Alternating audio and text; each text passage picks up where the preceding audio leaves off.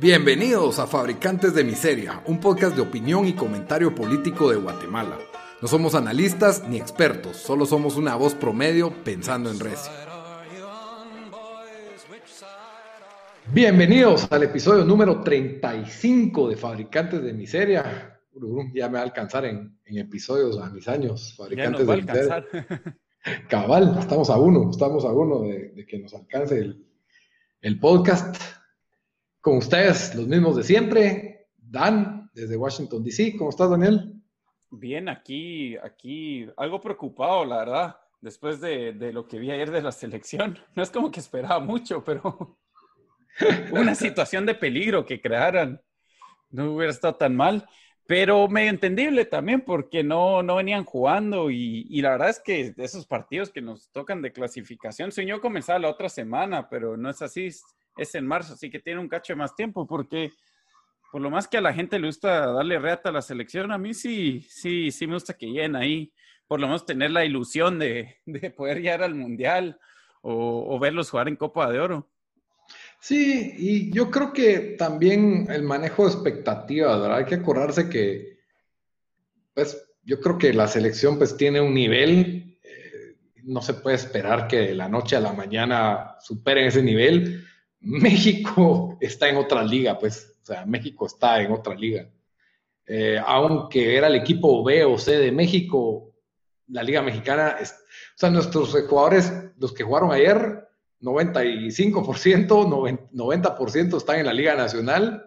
Los del México, todos eran de la liga mexicana y entre la liga mexicana y la liga nacional de Guatemala hay un abismo enorme. Ya, o sea, la Liga Mexicana es pues, incluso superior a la MLS en, nivel futbolístico, en mi opinión, y en, en, muchos tramos hasta competía con las ligas de Sudamérica, la Libertadores, entonces yo creo que sí, había que aceptar que Guatemala no, menos en este momento, no está lista para competirle a México, no estaba lista y sí nos vimos lentos, eh, los jugadores yo los vi fuera de forma, Así que todavía falta mucho eso. Los mexicanos no estaban nada fuera de forma, se, se, vieron rapidísimos a la par de los nuestros. Es un equipo bien trabajado, muy profesional. El Tata Martino, pues sabemos que es un entrenador que tiene nivel Barcelona, nivel selección de Argentina, nivel mundialista.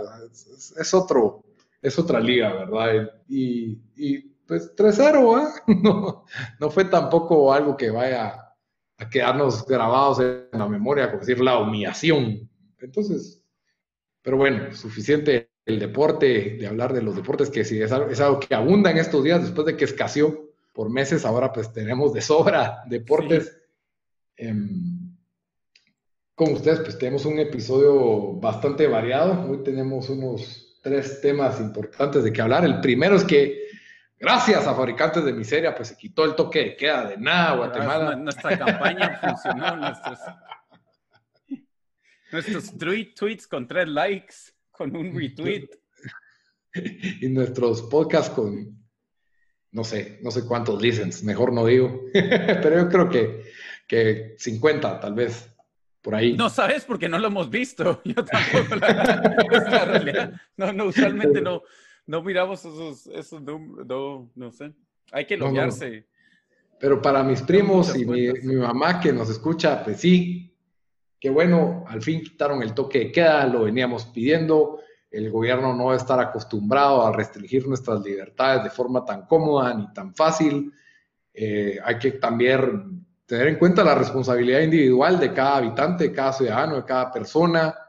Sabemos que hay implicaciones para terceros, obviamente, si alguien te llega a toser en la calle sin máscara en tu cara, pues no es, eso ya no depende de tu propia responsabilidad, sino de la de alguien más, pero no es algo que esté pasando, ¿verdad? No, no estamos viendo que en la calle la gente está atacando a otra, sino que hay bastante conciencia sobre cómo se deben de manejar. En algunos lugares, cuando no se puede, no se puede, si vemos que hay aglomeraciones en, los buses y vemos que hay aglomeraciones en distintos lados, pero por lo general los negocios están abiertos, los restaurantes están tomando sus distanciamientos, están usando alcohol en gel en las manos de las personas, todo el mundo usa mascarilla y se la quita obviamente para comer y tomar, lo lógico, ¿verdad?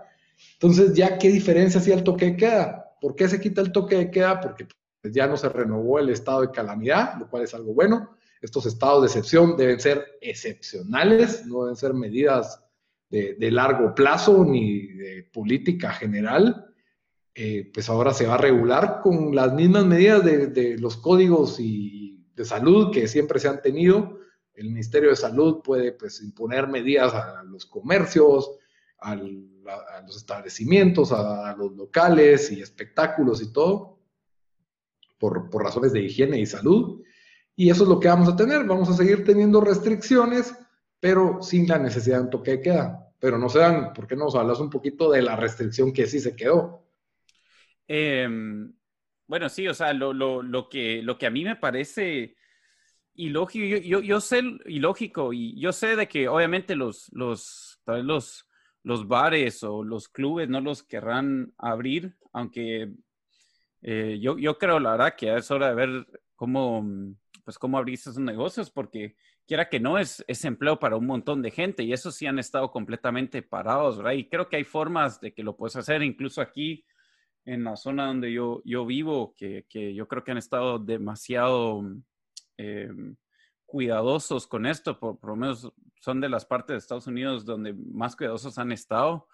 Ya van a empezar a permitir eh, conciertos. Eh, obviamente va a ser como por mesa y, solo se pueden seis por mesa máximo y ah, con el distanciamiento social y todo eso. Em, pero bueno, sabiendo esto, deciden em, de que todavía va a haber una ley seca, em, que para mí bueno, la ley seca es como de a, las nueve comienza, ¿verdad? O sea, no se va a poder vender licor después de las nueve. A mí eso no, no, no muy me hace sentido, eh, especialmente por el hecho de que tenés todos estos restaurantes em, y, y pues, los lugares con, con, espectáculos de que, digamos, cines, ¿verdad? O sea, si alguien va a ver un, una película a, las, a las 10, no, no puedes pedir una copa de vino o algo así, no sé. O sea, aquí sabemos de que un montón de los restaurantes, aquí es, o sea, con, con, con todo lo que es eh, licor y bebidas, hacen gran parte de, sus ingresos y es como que les estás quitando esta posibilidad ahorita. No es como que vas a tener, eh, yo qué sé, gente completamente borracha, porque igual lo pueden hacer en su casa, ¿me entendés? O sea, no, no, no miro, no miro el por qué hacer esto. Em, pero sí, ahí sí, como, como venimos diciendo, que bueno, que, que mm, que, por lo menos ya están abriendo, de que incluso me, sorprendió a mí, yo pensé que iban a ser un poco más, em, más lento el proceso de reabrir todo, em, después de quitar el toque de queda, pero como que casi que de lo que sé, todo va, a estar se va a poder abrir solo con, con medidas algo estrictas de, de, distanciamiento social, pero estas las estamos viendo en todo el mundo y eran de esperar. Así que, em, pues, pues ahí es, es un buen comienzo y, y sí, ya lo veníamos diciendo que sí, o sea, esto, esto no, no es algo que se, es, probablemente algo que va a estar aquí para el resto de nuestras vidas. Entonces, es más de aprender a, cómo vivirlo y, y, pues no podemos esperar que va a venir una, una vacuna, como miro cierta gente en, en, Twitter que quisiera mantener el país cerrado hasta el 2023, esperando que sea una vacuna. El resto. No, y que, y que aquí ahora la va a recibir Guate, ¿verdad? Si los países en Estados Unidos hablaba de que si sale una vacuna a finales de este año, podemos esperar de que a finales del otro año haya suficiente para toda la población de Estados Unidos. Obviamente, y eso es, eh, o sea, se está produciendo aquí bastante. Eh, hay compañías que están, que, que, pues, que están en fase 3 que lo, que lo están produciendo aquí, pero si pasaría en Europa, pues tal vez ellos serían los primeros en tener antes que Estados Unidos y me imagino Watt está muy muy por abajo en la, en la escala de países que, que puede comprar eso. O, sí, cabal, sí, eso es clasificación al mundial. O sea, ahí sí podemos esperar recibirlas hasta el 2024. La van a repartir en el orden del ranking de la FIFA. Sí. bueno, vos dijiste que vamos a tener que ir con esto con el resto de las vidas. Yo espero que no seas dramático vos. Yo espero que en dos años nos riamos y sea como el, el Y2K. Se tomaron acciones para prevenirlo y al final no pasó nada. Eh, y pues sí, esta vez sí pasaron cosas y murió gente y, y si hubieron circunstancias trágicas, pero a la muchacha, ¿se acuerdan el miedo que teníamos de eso? Yo creo que ya está pasando un poco eso. Eh, es un acento serio todavía, pero creo que sí ya en, en un año o dos ya nos estamos olvidando con esto, especialmente no solo la esperanza de las vacunas, sino también la cuestión de los tratamientos. Sí, incluso, incluso si, si uno mira, ahorita estamos teniendo la mayor cantidad de casos en todo el mundo eh, y las, o sea, las muertes siguen... Eh, la, ahorita no sé, seguía esa gráfica diario como por seis meses, pero ahorita no lo, no lo sigo tan diario, pero según yo estaba viendo todavía sigue, sigue bajando y miras de que en un montón de otros lugares donde pues tienen casos récord, todavía no estamos viendo, o sea, las muertes no, no han subido, incluso Texas, eh, Georgia y algunos de los otros estados en Estados Unidos donde tenían... Em, eh, donde están abriendo ya casi todos hasta sin distanciamiento social y están teniendo en julio, agosto casos, eh, número de casos récord, no, no subió eh, la cantidad de muertes como, como se esperaba. Entonces también es, es ya, pues ya se sabe cómo, ya saben también cómo tratarlo mejor. Entonces, yo, yo, yo sí creo que es algo que, que está aquí para quedarse, pero, pero que sí se va a poder pues manejar mucho mejor, ¿no? Sí, y pues de lo que hemos visto, eh, han estado, pues el número de activos infectados, yo sé que el, número de pruebas ha sido un poco irregular, sube y, baja, ¿verdad? Entonces, pero los activos no han subido de 10 mil, 10 mil en un país de 14 millones de habitantes, tal vez más. Eh, no es algo súper grave, especialmente porque de estos pues, activos, ¿cuántos necesitan hospitalización radical, ¿verdad? Esa es otra, otra estadística que es importante conseguirla, pero yo creo que vamos a estar bien. Obviamente siempre hay tenemos un, estado, un, un, servicio público de salud fallido. Eso siempre ha sido, sigue siendo. Eh, se le dio ciertos refuerzos de forma muy mediocre, eh, pero pues digámoslo así, de emergencia durante este año, lo cual pues si era cierto mérito del Estado, obviamente siempre se puede haber hecho mucho mejor, mucho, mucho mejor, eh, dándonos las, nociones de por qué no funcionan muchas veces estas instituciones estatales, pero, pero bueno, ya cerrando con eso, pues sí, nos queda la ley seca y va a afectar todavía a muchos negocios que dependen de la, de la vida nocturna. Por lo menos la gente sí se va a reunir en casas, seguramente, eso, eso va a pasar. Van a haber repuntes, es normal que hayan repuntes entre cuando se relajan las medidas, pero yo creo que al final la estadística que más nos tiene que importar es la de los, la, la, gravedad del asunto, que cada vez es menor, y la de los fallecidos, por supuesto, ¿verdad? Si esos números no están aumentando dramáticamente con, con esta enfermedad, pues sí, y yo lo único, pues el llamado a la, creo que lo que tiene que hacer el Estado es dedicarse al llamado a la responsabilidad. O sea, si sos una persona joven y vivís con tus papás, tal vez sí, no te deberías de ir aglomerado a ningún lado. Vivís con tus papás que ya tienen más de 60 años, 70 años, o si te vas a estar aglomerando, cuidado al ver a los abuelos, ese tipo de, medidas, ¿verdad? Y, y, pues sí, para eso está la máscara, cuando no estés comiendo o tomando, eh, cuidar la distancia. Y sí, si sos una persona en riesgo, pues tal vez sí tienes que tomar eh, más medidas de, lo normal. Hay gente que no le queda de otra. Eso es algo pues de nuestra triste realidad. Eh, aquí nadie se logra, cuesta mucho jubilarse o retirarse y, y, la mayoría de los guatemaltecos trabajan hasta el día que se mueren. Y es algo triste, pero así es y te toca subirte a la camioneta, te toca caminar entre entre montonazones y, y hay que esperar lo mejor, pero es peor si solo los encerramos y esperamos a que el gobierno les dé un bono familia o un subsidio, ¿verdad? Así que es lo que es la, la realidad que tenemos. No, no, no hay de otra, no hay de otra. O sea, el precio de cuidar a alguien de coronavirus, sacrificando salud también y economía, eh, eh, ya no, no es sostenible en, bajo ningún punto de vista. Sí. Pero bueno, no nos preocupemos porque el gobierno de Yamatei tiene un plan para reactivar la economía. 10 puntos, un plan de 10 puntos. 10 puntos, la verdad es bastante para un plan, ¿verdad? Porque en otros es mi plan de 3 puntos, crear empleos baja, y, y de ahí, no más.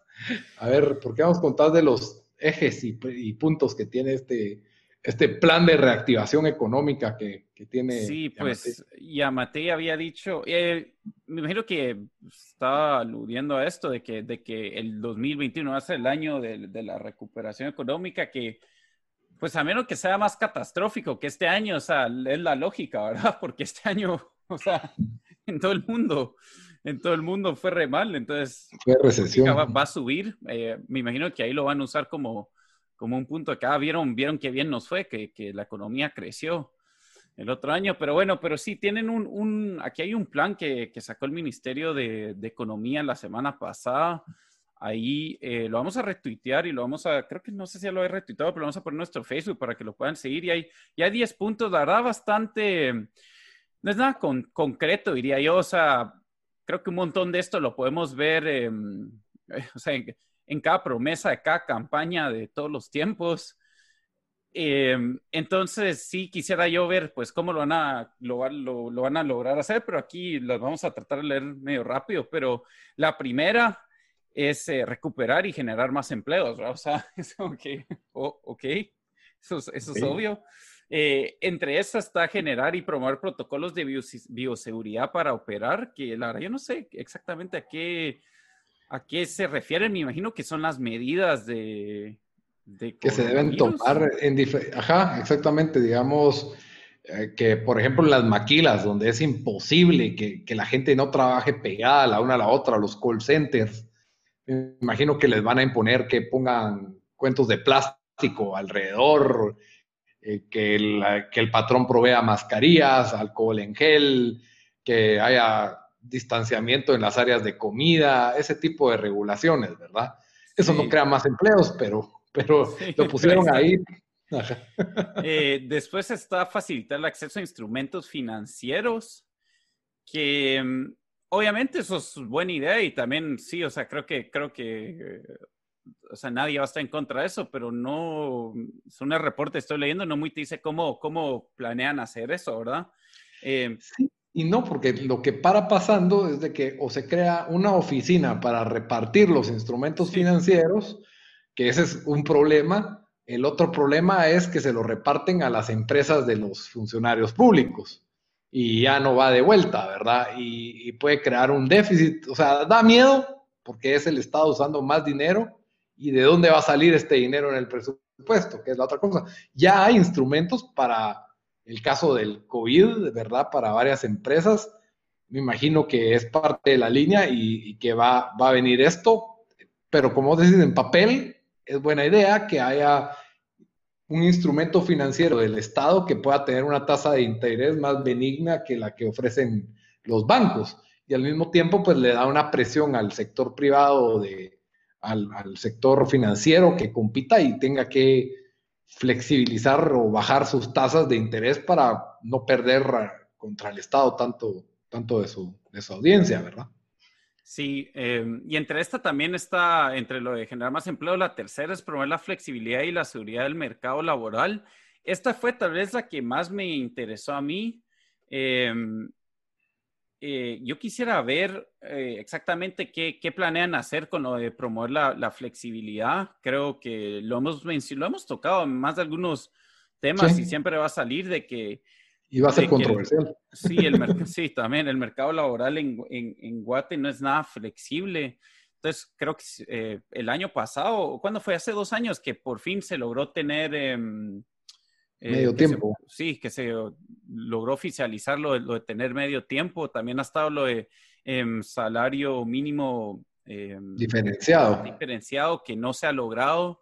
Em, que para mí me, me, parece pues buena idea. Si no, no, o sea, en Estados Unidos, aunque Estados Unidos obviamente es un poco diferente por cómo opera con los estados, pero sí pensarías que, que, que es lógico solo por pues los costos de vidas en, en un departamento van a ser menos que, que, que, nació y cosas así, y sí pudiera pues promover, promover económicamente eh, al, empleo en ciertas regiones, pero, pero más que todo me, quisiera ver qué exactamente van a sacar que, va a ser su, plan para, hacer eso, ¿verdad? Em, yo de lo que no me recuerdo, y no sé si vos te recordás, pero en la, en, para la campaña no, no habían dicho nada mucho de, de qué planean hacer con eso, ¿verdad? No, sí se, se, se, ha comentado desde el gobierno pasado en la cuestión del salario diferenciado entre departamentos. Hoy en día sí hay un salario mínimo, digamos que distinto para el sector agrícola que para el sector urbano y si no estoy mal para el de las maquilas, pero, pero es poquita la diferencia entre uno y el otro, ¿verdad? Son 200 quetzales, creo yo, sin mucho de diferencia. No, me recuerdo bien ahorita pero sí es uno de los puntos claves en el, desarrollo económico y que yo veo muy difícil porque en Guatemala sí existe una flexibilidad, pero no es una flexibilidad legal, en el sentido en que si vas a un departamento de Guatemala en Quiché o Huehuetenango, vas a ver un restaurante, por ejemplo, local, no una cadena, ¿verdad? Una franquicia, y los meseros ganan ¿qué te digo yo? 1.500 o 1.000 al mes, ¿ya? O sea que es la mitad del salario mínimo. Y nadie dice nada y no pasa nada. ¿Por qué? Porque en esos departamentos pues hay otra realidad que si te alcanza, tal vez no vivir en buenas condiciones, pero sí te alcanza para tal vez entre dos personas pagar la renta y comer tres tiempos de comida y, y los insumos necesarios para que tu hijo vaya a la escuela pública o algo por el estilo. Una, una, entonces, que en la ciudad capital, pues no alcanza para, para eso. Entonces, yo creo que sí era importante, pues, la, flexibilidad en el sentido del salario diferenciado. Y obviamente, pues, tiene que, el hecho de que existan estas cuestiones es porque en Guatemala el Estado no tiene la capacidad de enforzar sus leyes.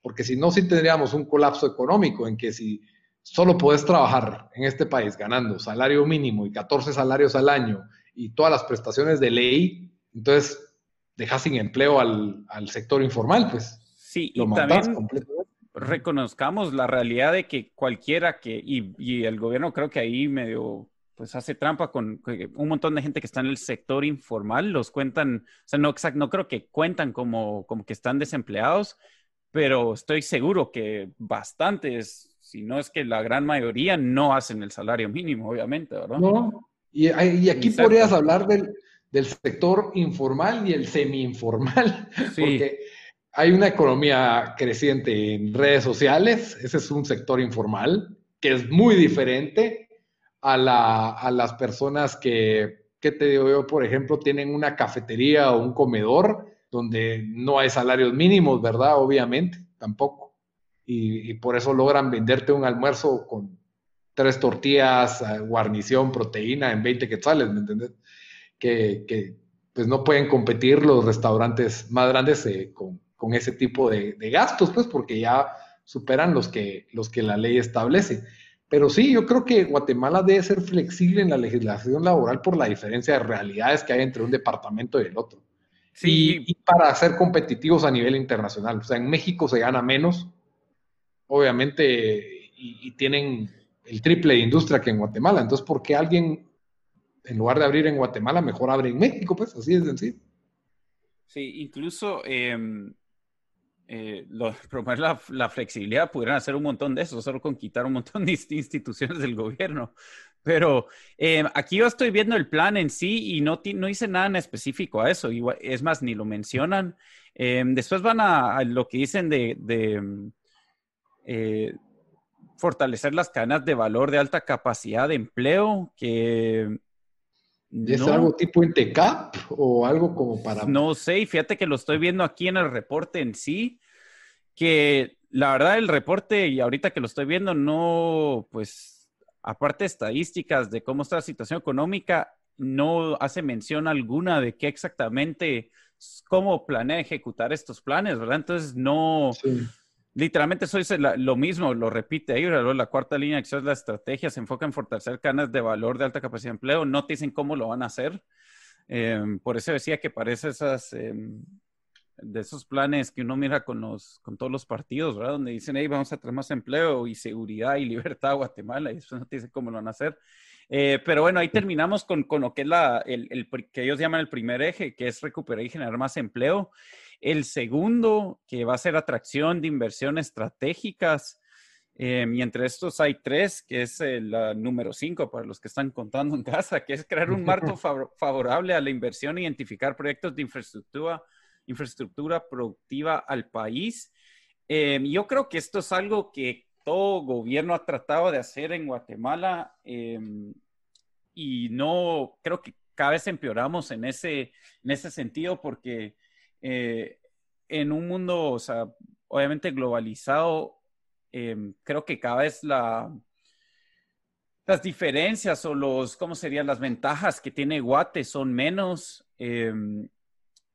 No sé exactamente, yo soy del pensamiento que no creo que se pueda hacer mucho, por lo menos a corto plazo, con, con eso tanto de, de, inversión extranjera, en el sentido de que, ok, sí, pues tener un gobierno donde le meta duro a eso em, con las políticas, ¿verdad?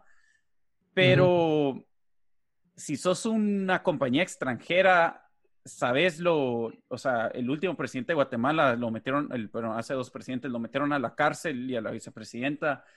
Em, es un país conocido por su corrupción, eh, por no exactamente inestabilidad política, pero yo tal vez diría inestabilidad de, de, políticas, tal vez si se pudiera decir.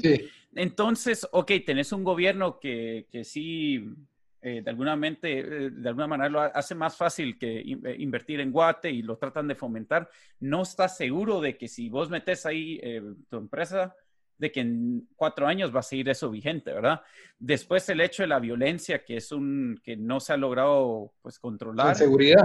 Sí, la inseguridad y, y, y, pues, o sea, después miramos la infraestructura, o sea, estamos, eso sí, estamos años luz de, de otros países, entonces no sé exactamente qué tanto se pudiera hacer de eso. Yo soy más del pensamiento que, el crecimiento de Guate va a tener que ser mayormente local, ¿verdad? En el sentido de que vas a quitar barreras para que se pueda crear, para que lo, eh, más empresas locales puedan, puedan surgir y, que las empresas que son pequeñas pasen a ser medianas y, y todo eso. Pero pero sí, pues, pues como digo, o sea, hacen mención aquí que lo tengo en el reporte a, eh, a, las leyes de las maquilas y zonas francas.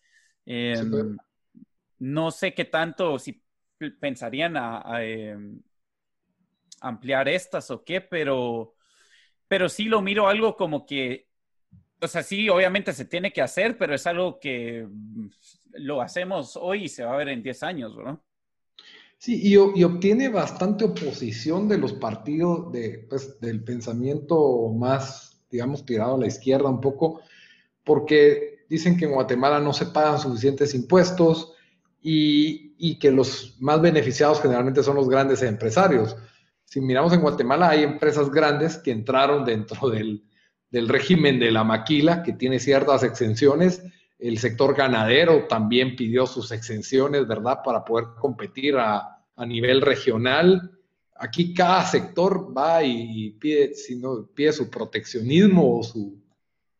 También el, pues parte del sector agrícola en lo que es el azúcar está protegido también por un arancel y son cosas que ni se discuten aquí, aquí si vamos a quitar esas cuestiones también, ¿verdad?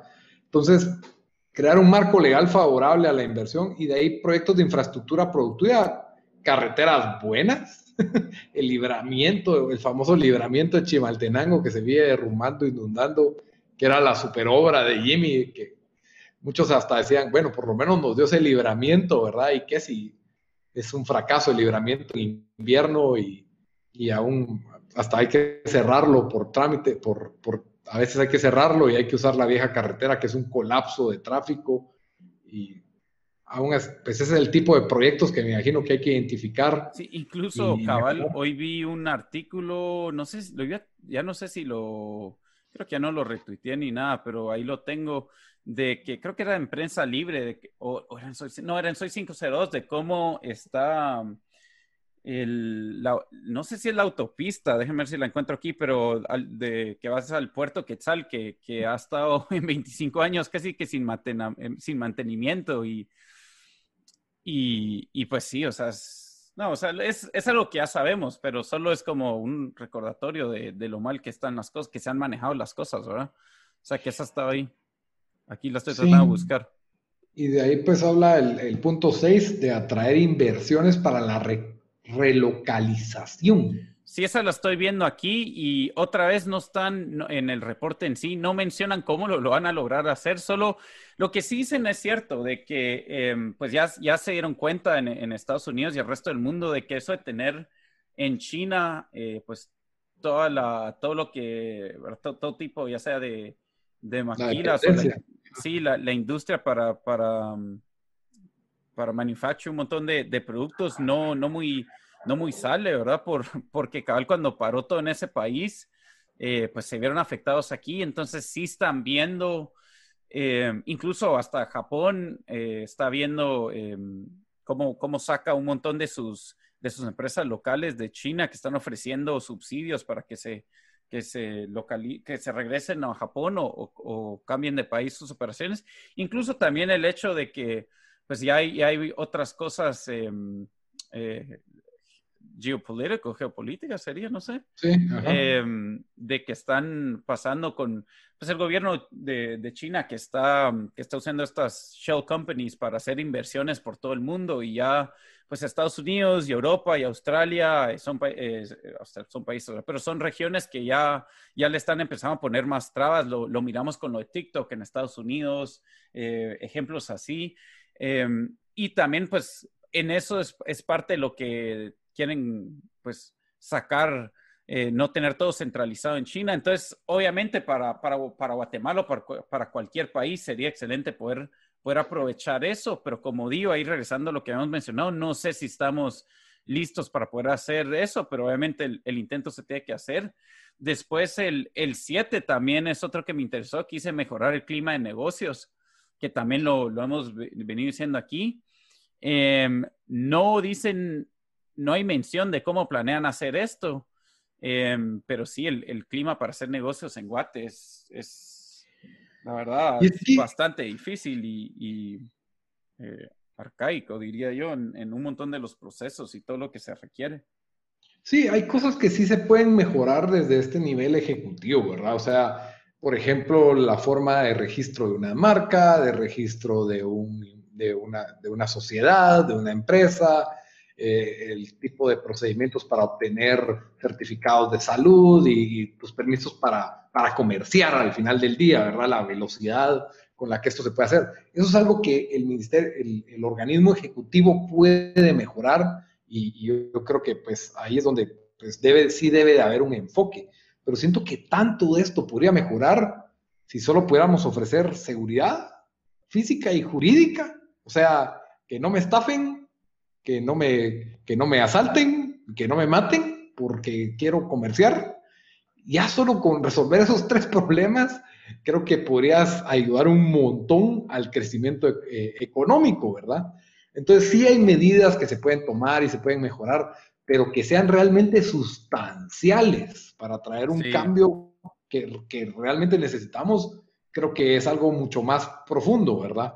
Eh, y que muchas veces pero en, otras cosas. O sea, muchas veces creo que el, lineamiento es, y, no estoy diciendo que no tengamos un ministerio de educación competitivo, una, pero se cree que mejorando la educación o mejorando el sector salud, vamos a fortalecer la economía. Para mí es más fácil, mejoremos la economía y cada quien va a poder cuidarse mejor a ellos mismos. Obvio, yo no estoy diciendo abolamos el Estado y quitemos los ministerios de salud y educación. No estoy diciendo eso. Estoy diciendo que tiene más probabilidades de tener una buena educación y, buena salud una persona que tiene su economía estable que una que no lo tiene. Y, y mantener por medio del Estado la salud y la educación de una persona que no tiene recursos económicos, y hemos visto que ha sido un fracaso en los últimos, el último siglo XX y lo que va del siglo XXI.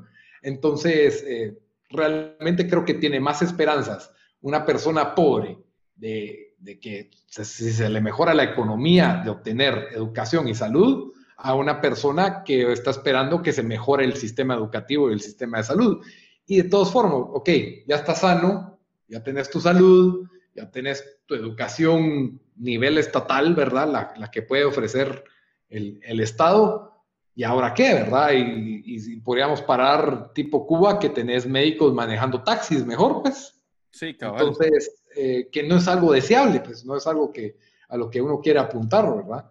Entonces, yo creo que sí, el, va, es tan integral, ¿verdad? La, la cuestión de la seguridad y la, y la economía con, con los otros factores, pero sí es, es muy importante. Y, y por más de que tuviéramos un superorganismo ejecutivo aplicando al pie, mejora el clima de negocios, si no tenés seguridad jurídica y seguridad integral, por más de que puedas abrir en 24 horas tu empresa, no va a servir mucho.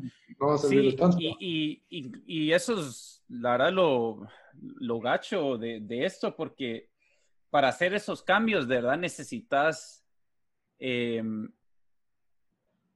pues vas a necesitar al Congreso para hacerlo y, probablemente el político will de querer hacerlo y solo pues sabemos que esa en Guate no, no, la, no es la realidad, ¿verdad? O sea... al judicial y al organismo judicial. Sí, o sea, solo no hay, es que no hay, no hay por qué, o sea, si sos un, si sos alguien que, que si sos un diputado o alguien así que vive de la, de la, de, de cómo funciona la política en Guatemala, no te interesa, o sea, es, es en tu contra querer hacer este tipo de cambios. Entonces, por eso... Y, son más difíciles de lograr, entonces se enfocan en medidas cortoplacistas y populistas, ¿verdad? Para que te garantizan una reelección en, los próximos cuatro años. Ese es el, enfoque principal, pues. Entonces, sí, nosotros mejoramos el tiempo en que se inscribe una empresa, tal vez, tal vez eso lo logran, ¿verdad? O sí, nosotros dimos exenciones fiscales para un lado, o nosotros regalamos el almuerzo solidario y eso ayuda a que las personas no tengan que gastar en almuerzo y por ende tengan para gastar más en otras cosas. No sé, ese tipo de medidas que a largo plazo no están cambiando o mejorando la economía del, país, ¿verdad? Sí. Y bueno, aquí llegamos al, tercer eje, que es el de fomentar el consumo de bienes y servicios guatemaltecos. Y esto lo, lo quieren lograr ocho, estimulando la, demanda, me imagino, de, de productos locales otra vez no, no dicen cómo van a hacer eso. Es más, lo único que menciona es la, la ley del rescate económico, que pues yo creo que por cualquier medida ha sido un fracaso. Solo, pues no han, sabemos que el segundo bono ni, ni se pagó por completo. Eh, y algunos ni lo recibieron y obviamente el, tercer bono pues ni lo ni, no, viene completo la, gran mayoría de gente eh, y aquí yo creo que sí pudiera influenciar un montón de, que, de quitar las barreras de entrada. Eh, incluso me gustaría ver que tal vez, eh, o sea, bajen, bajen ya sea o, impuestos o que lo hagan más fácil para que, para que gente pueda vender sus productos. No sé exactamente cómo lograrían esto y no mencionan cómo, cómo lo van a hacer. Em, así que no, no, pues no dicen mucho. También dicen, el, el, después el número 9 es identificar nuevas oportunidades en el comercio exterior. Em, me imagino que esto tiene que ver con lo de, aquí lo estoy viendo, sí, con, con qué pueden exportar y cosas así. Otra vez ahí vamos a lo que yo había dicho antes de, de la organización, de que, o sea, cada vez yo creo que vamos empeorando en ese aspecto, ¿verdad? Especialmente cuando comparas con un montón de, ya sea países de Asia, incluso países de la región donde eh, pues es, eh, tenés una población más, eh, más educada y, es más fácil hacer negocios em, en esos países por, por, lo que hemos mencionado, que es, que es lo de la seguridad y todo eso. Entonces, también esto es algo que lo haces, pero miras los resultados 10 años después, o sea, no es algo como que inmediatamente lo, lo, lo puedes hacer. Em, a menos que haces una rafa de tratados de, comercios con, países por todo el mundo, pero igual ahí eso es, eso es bien difícil, ¿verdad? Eso toma años, em, pero por lo menos, o sea, ojalá de verdad que tengan esa intención. Eh, y número 10, que es la última, es promover la, recuperación de la confianza en el consumo. esto, digamos, esto no, no, no sé exactamente cómo, cómo lo van a lograr hacer. Y es algo que está, o sea, todo el mundo está viendo esto, ¿verdad? Con las cifras de que, de que se va a tardar en, levantar. Yo creo que eso más va a ser em, una consecuencia de, que empiece otra vez la actividad económica, que, que, que más gente tenga trabajos, que los salarios empiecen a subir. Em, no sé qué tanto puede fomentar el, el gobierno con eso. Eh, a menos que tienen un stimulus plan de 3.2 millones, billones que quieren, o trillones que quieren, que quieren sacar por ahí, no sé dónde se sacarían, pero sí, en, en, en, fin, ojalá no los aburrimos mucho con eso, pero ese es, me pareció interesante de que, de que este es el, el plan que tiene el gobierno. Em, ahí en, lo vamos a retuitear y ahí también está el, el plan en sí, si alguien lo quiere ir a, a, leer, no hay mucho interesante ahorita lo que está viendo, lastimosamente no dicen exactamente cómo planean hacer esto, pero vamos a ahí, ahí lo vamos a ir, eh, ir diciendo esto y si salen más cosas sobre esto, obviamente los vamos a ir mencionando en, en, otros episodios. Sí, es muy difícil también muchos porque hay cosas que, por ejemplo, que el Ejecutivo puede cambiar a nivel Ministerio de Trabajo, pero no pueden reformar una ley del código, no pueden reformar el código de trabajo, ¿ya? Entonces, ahí es donde encontrarían oposición y necesitarían la colaboración del Congreso y, no es así nomás. Eh, eh, hay leyes fiscales, también eso le compete al Congreso. Entonces, hay, es, un tanto limitado el poder ejecutivo para lograr aplicar todos estos planes. Así que a ver si no solo se queda en plan, plan de reactivación económica. Sí, cabal. Pero bueno, con eso pues concluimos el episodio número 35 de Fabricantes de Miseria. Como siempre les recuerdo que estamos en, ya voy a la recomendación, pero antes de la recomendación pues les quería recordar que nos pueden escuchar en las principales plataformas de audio, ahí donde ustedes escuchan sus podcasts, ahí estamos, estamos en Spotify, estamos en YouTube, estamos en SoundCloud, en iTunes, en todas nos encuentran como Fabricantes de Miseria y también pues que nos sigan en redes sociales, nos comenten qué pensaron de lo que dijimos y de qué les gustaríamos que habláramos, que nos pregunten quiénes son nuestros financistas, parece ser la pregunta favorita de la gente en redes sociales, eh, en todos lados nos encuentran como fabricantes de miseria en Instagram y Facebook y en Twitter como FabriPod. Pero bueno, para terminar, Dan, danos tu recomendación de la semana. Bueno, yo les voy a recomendar eh, eh, una serie que se llama Fargo. Muchos conocen la película.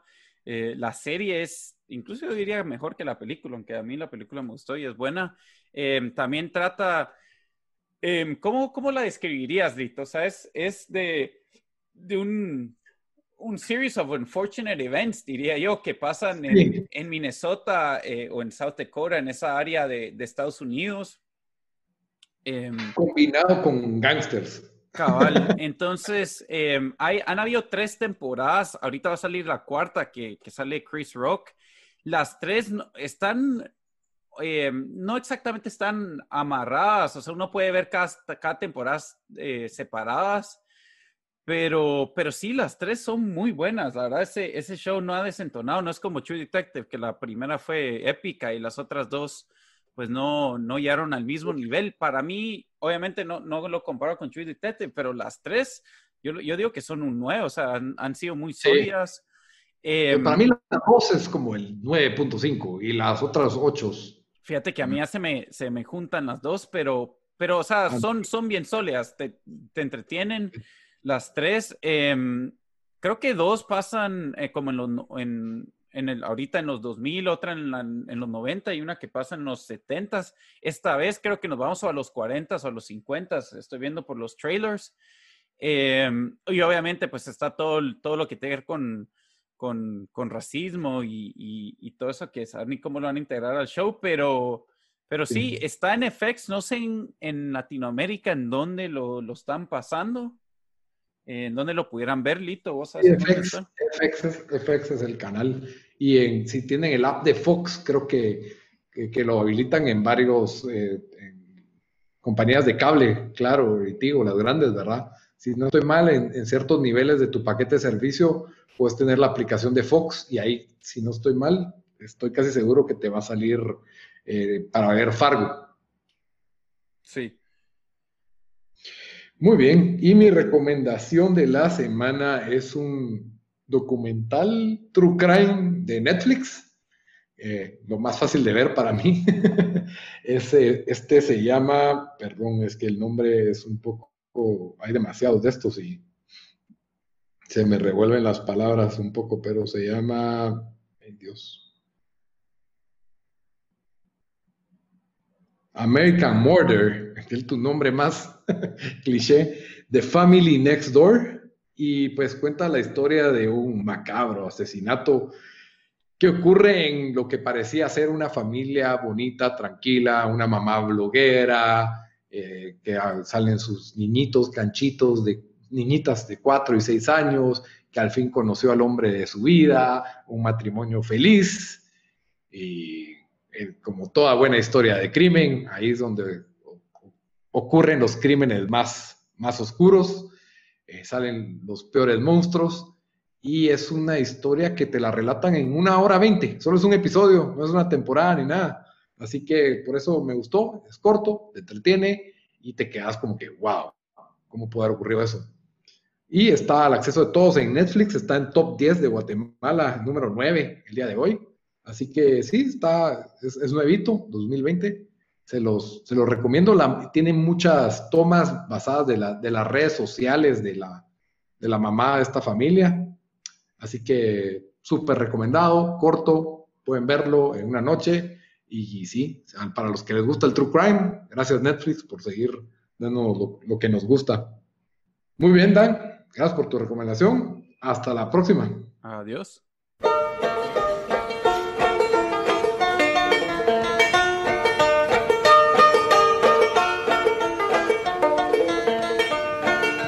Which side are you on, boys? Which side?